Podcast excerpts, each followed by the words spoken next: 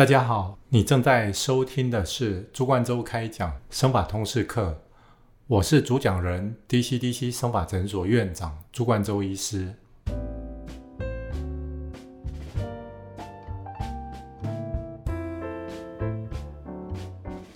今天我们要讲的主题是关于女性的美型发际线植发。我的同事应该都很清楚，我最喜欢执行的两个植发手术，第一个是巨量植发，第二个是女性的美型发际线植发手术。我在这几年在国外、国内许多植发会议，都针对女性美型发际线植发手术发表过很多个人的心得，同时也编纂了大陆植发的教科书，哈，关于女性发际线植发手术的这个章节。因此，由我来讲这个部分，应该是再适合也不过了。不知道大家有没有过类似的经验？好，就是说你在电视剧或者说网络新闻看到心目中的美女，当她们把头发往上盘起来，或者把头发往后梳的时候，如果说露出了过高的额头，或者是说两个明显的额角，这时候不仅破坏了颜值，也显得比较老气。因此，在这几年，女性的美型发际线植发手术蔚为一股风潮，它是许多女性追求极致美丽的最后一里路。那什么是女性美型发际线植发手术呢？今天就由我来带大家好好的深入了解它。哪些女生病患适合做美型发际线手术呢？第一个是额头太高、太宽，或额头的比例不好看。第二个额角比较明显，那两个额角好就类似像男生的 M 型一样，那额角比较深比较大的话，看起来会比较阳刚。那当然还有一些比较特别，好像有些病人可能之前做过传统的拉皮手术，然后在这个发际线的边边有一道疤痕，那可能想要借哦发际线的手术把这个疤痕把它遮掩住。那这个我观察到大部分来。接受发际线美型植发手术的病人，大概就属于这几类。那接下来我稍微解释一下，好，我们在女生的美型发际线手术是怎么设计的。通常我们会看一下病人的脸型来决定他额头的高度。那一般我们最常使用的就是传统有一个叫三庭五眼的这个概念，好，就是说额头的比例好跟鼻子跟下巴基本上是一比一比一。哦，那如果说一比一比一的话，所以我们量一下眉心到下巴的长度，好，那把这个长度除以二，就是我们额头应该最适合的高度。另外还有我们这个发际线的两侧的这个颞角，哦，这个也是很重要。那通常这个颞角的位置，它是从这个眼眶骨对上去的位置。好，那我们有了这些地标之后，我们会稍微量测一下这个距离。那通常两侧的颞角，哈，大概可能是在十四公分、十四点五公分左右。啊，当然也有一些少数的病人，哈，他可能是哦脸型比较像西方人，比较窄，他有时候这个两个颞角之间的宽度可能是在十三公分，就是看起来额头会再更窄一点。那在国际上的话，当然也有针对女生的额头的高度做了一个统计。那一般女生额头的高度的话，大部分都是在六点三到六点五公分左右。那有了高度，有了宽度，那这个啊发际线的雏形大致上就出来了。那另外我们还会注意到这个我们讲说颞下的弧度，好，这个是两侧，就是大概是在呃鬓角上面的这个弧度的地方，这个弧度也是非常重要的。那如果说这个弧度哈，距离眼角的位置比较宽的话，看起来会显得比较老气，所以我们会稍微注意一下。那通常从这个颞下的弧度的中心点到眼角，大概是在四点三公分左右。有了这样子的雏形之后，当我们就要开始设计好一些哦细节的部分。那最重要的一个点就是我们要注意到，就是要不规则的不规则。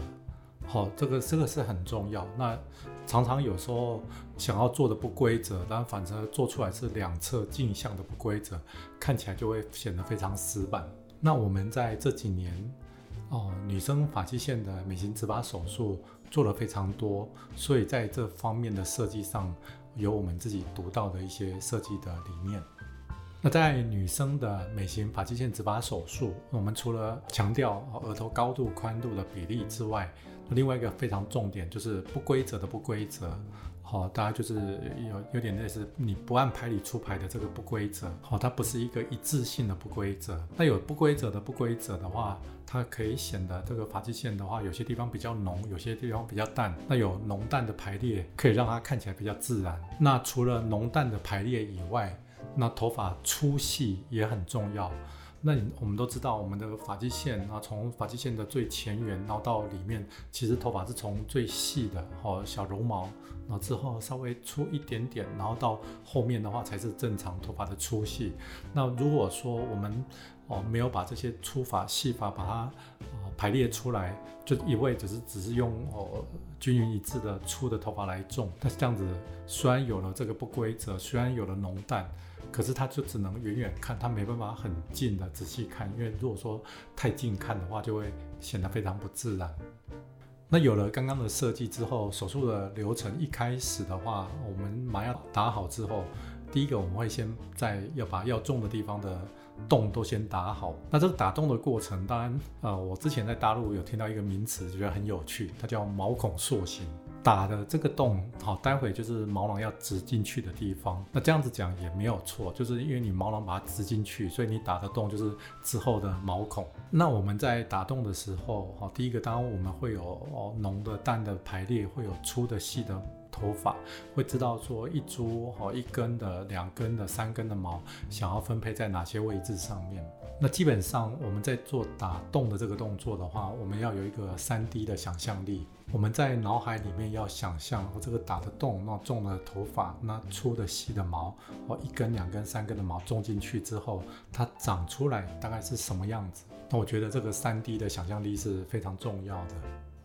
等到这些洞都先打好之后，我们才开始取法。那取法的方式，大概以前一直有强调，就手术的方式有分成 AFUT 以及 FUE 两种。那 AFUT 的好处就是说，它其实切下来缝合起来，它其实只剩下细细的一条线，所以它其实不需要大面积的剃发。那有些女生的话，她其实头发剃了一个面积的话，她会哦隔天会显得比较尴尬。虽然有时候头发放下来可能看不出来，不过有时候风吹起来的话。还是会觉得后脑勺凉凉的。那不过 APUT 的手术，它的坏处就是日后其实会有一条细细的一条线的疤痕。不过女生的话，因为后脑勺的头发都比较长，其实遮盖起来是完全看不出来的。那如果说是 APUE 的手术的话，当然我们要取法方便的话，就在后脑勺会剃一块面积哦，可能有哦六十平方公分，有七十平方公分，甚至一百平方公分。那我们会看哦预计手术的数量来决定要剃多大的面积。那 APUE 手术。它有一个额外的好处，这个额外的好处在哪里呢？那我们都知道，我们后脑勺的头发，它其实虽然都是说是健康的头发，好健康的毛囊。不过这个毛囊它其实还是有分粗细，你越接近后枕骨中间的地方，就是越接近后枕骨中央的头发，它会越健康越粗。好，那大家如果说比较靠脖子的地方的话，毛会比较细一点点。那如果说是 FUT 的手术，好，我们这样讲，就是你切下来的这块头皮，基本上它都是处于在后脑勺都在同一个纬度上，所以它的粗细是很均匀的。那如果说是 FUE 的植发手术的话，我们其实剃了一个面积，那那我们就可以把这个面积涵盖从粗的到细的头发都把它涵盖进去，所以我们可以在这个面积里面哦取哦一部分是粗的毛，取一部分是细的毛，那再取一部分是更细的毛。那有这种粗啊细啊非常细的这种排列的话，基本上手术起来种完，只把头发长起来之后，看起来会再更自然一点。也因为这个原因，所以我们现在的女生美型发际线植发手术，大部分都是以 FUE 的植发手术为主。那除了 aut 以及 FUE 的手术方式以外，现在还有一种是免剃法的手术方式。那免剃法的手术方式，它同时有了传统 FUE 的优点，就是不会留下一道线性的疤痕。那另外，它也减少了传统的 F U V 手术，因为后脑勺需要剃发，所以有一段时间的尴尬期。那虽然说 F U V 需要剃发，不过其实这些剃短、剃掉的头发，其实过三个月、六个月，其实慢慢都会长出来、长回来。不过这头发长的速度很慢，大概是一个月长一公分。那有些女生的话，她希望就是哦，能够手术后的隔天，那头发风吹完全看不出来做过手术的痕迹，所以她会希望能够接受免剃发的 A P E 手术方式。那这个方式在一些特殊的哈提取工具下是可行的，而且我们也做很多。但是这个手术的话比较费工，因此手术的价格会比较高。那对于前面发际线植入的部分，其实手术的结果哦，倒并跟传统的手术方式其实没有什么太大的差别。但是对于一些想要接受手术又不希望被人家发现的病人的话，确实是一项非常好的选择。那美型的发际线植发手术，它在植入的时候跟传统的植发手术会有比较大的差别。除了你要把毛囊正确的植入到它的深度和固定的深度以外，我们要特别注意头发的角度以及方向，然后我们要特别注意说，哦，单株单根、双根、三根的毛去要在这个发际线的地方要怎么去分配。然后要有粗的头发、细的头发要怎么分配？然后哪些地方是种比较粗的，哪些地方是种比较细的？另外，刚刚有提到就是不规则中的不规则，让这个发际线的边缘它会有浓淡粗细的排列。那我刚刚在讲这几个重点的时候，其实这些的英文字前面都有一个 D，好，就是哦 direction，好，或者说 distribution 或 density。哦，diameter 等等，哦，diameter 就是毛的粗细，所以有一个名称叫四 D 的美型发际线植发手术，哦，就是强调的就是这四个 D，哦，这四个 D 在这个毛囊植入、这个毛囊的排列啊、粗细等等是非常重要的。那女生的美型发际线手术，哦，从这几年来。哦，一直不断的进化，从早期只追求它的存活率以及密度，然后后来我们开始注重这个头发的发流。哦，那你这个毛发的角度啦、方向，指的就是毛发的发流。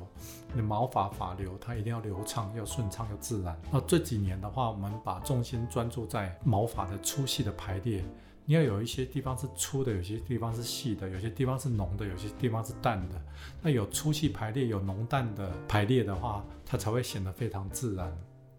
那这一类女生美型发际线植发手术的病人，我们常常在她手术后九个月、一年回诊的时候，那我们把她哦手术之前的照片跟现在的样子，然后拿出来做对照，那我们可以看得出来额头高度、宽度的比例，或者说额头跟眼睛以下下半脸的比例，哦，这个比例协调其实是非常重要的。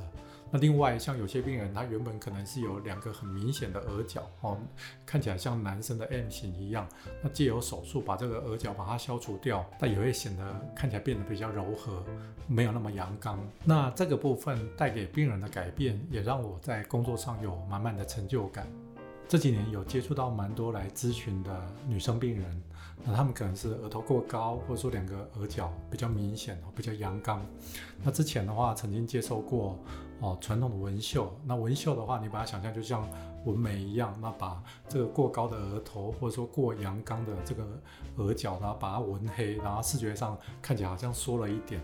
不过纹绣在这种没有毛发地方做的纹绣，其实是非常不自然的。那就是说，你如果说哦纹的比较淡，那看起来好像有纹跟没有纹没有什么两样。但是纹的比较深、比较黑，它虽然可能看起来真的是遮住了，不过就是黑黑的一块，其实看起来就是不会很自然。那他们都会有一个问题，就是说我如果说之前曾经做过纹绣的话，那还能够接受美型发际线植发手术吗？那基本上这个是没有问题的，而且我们也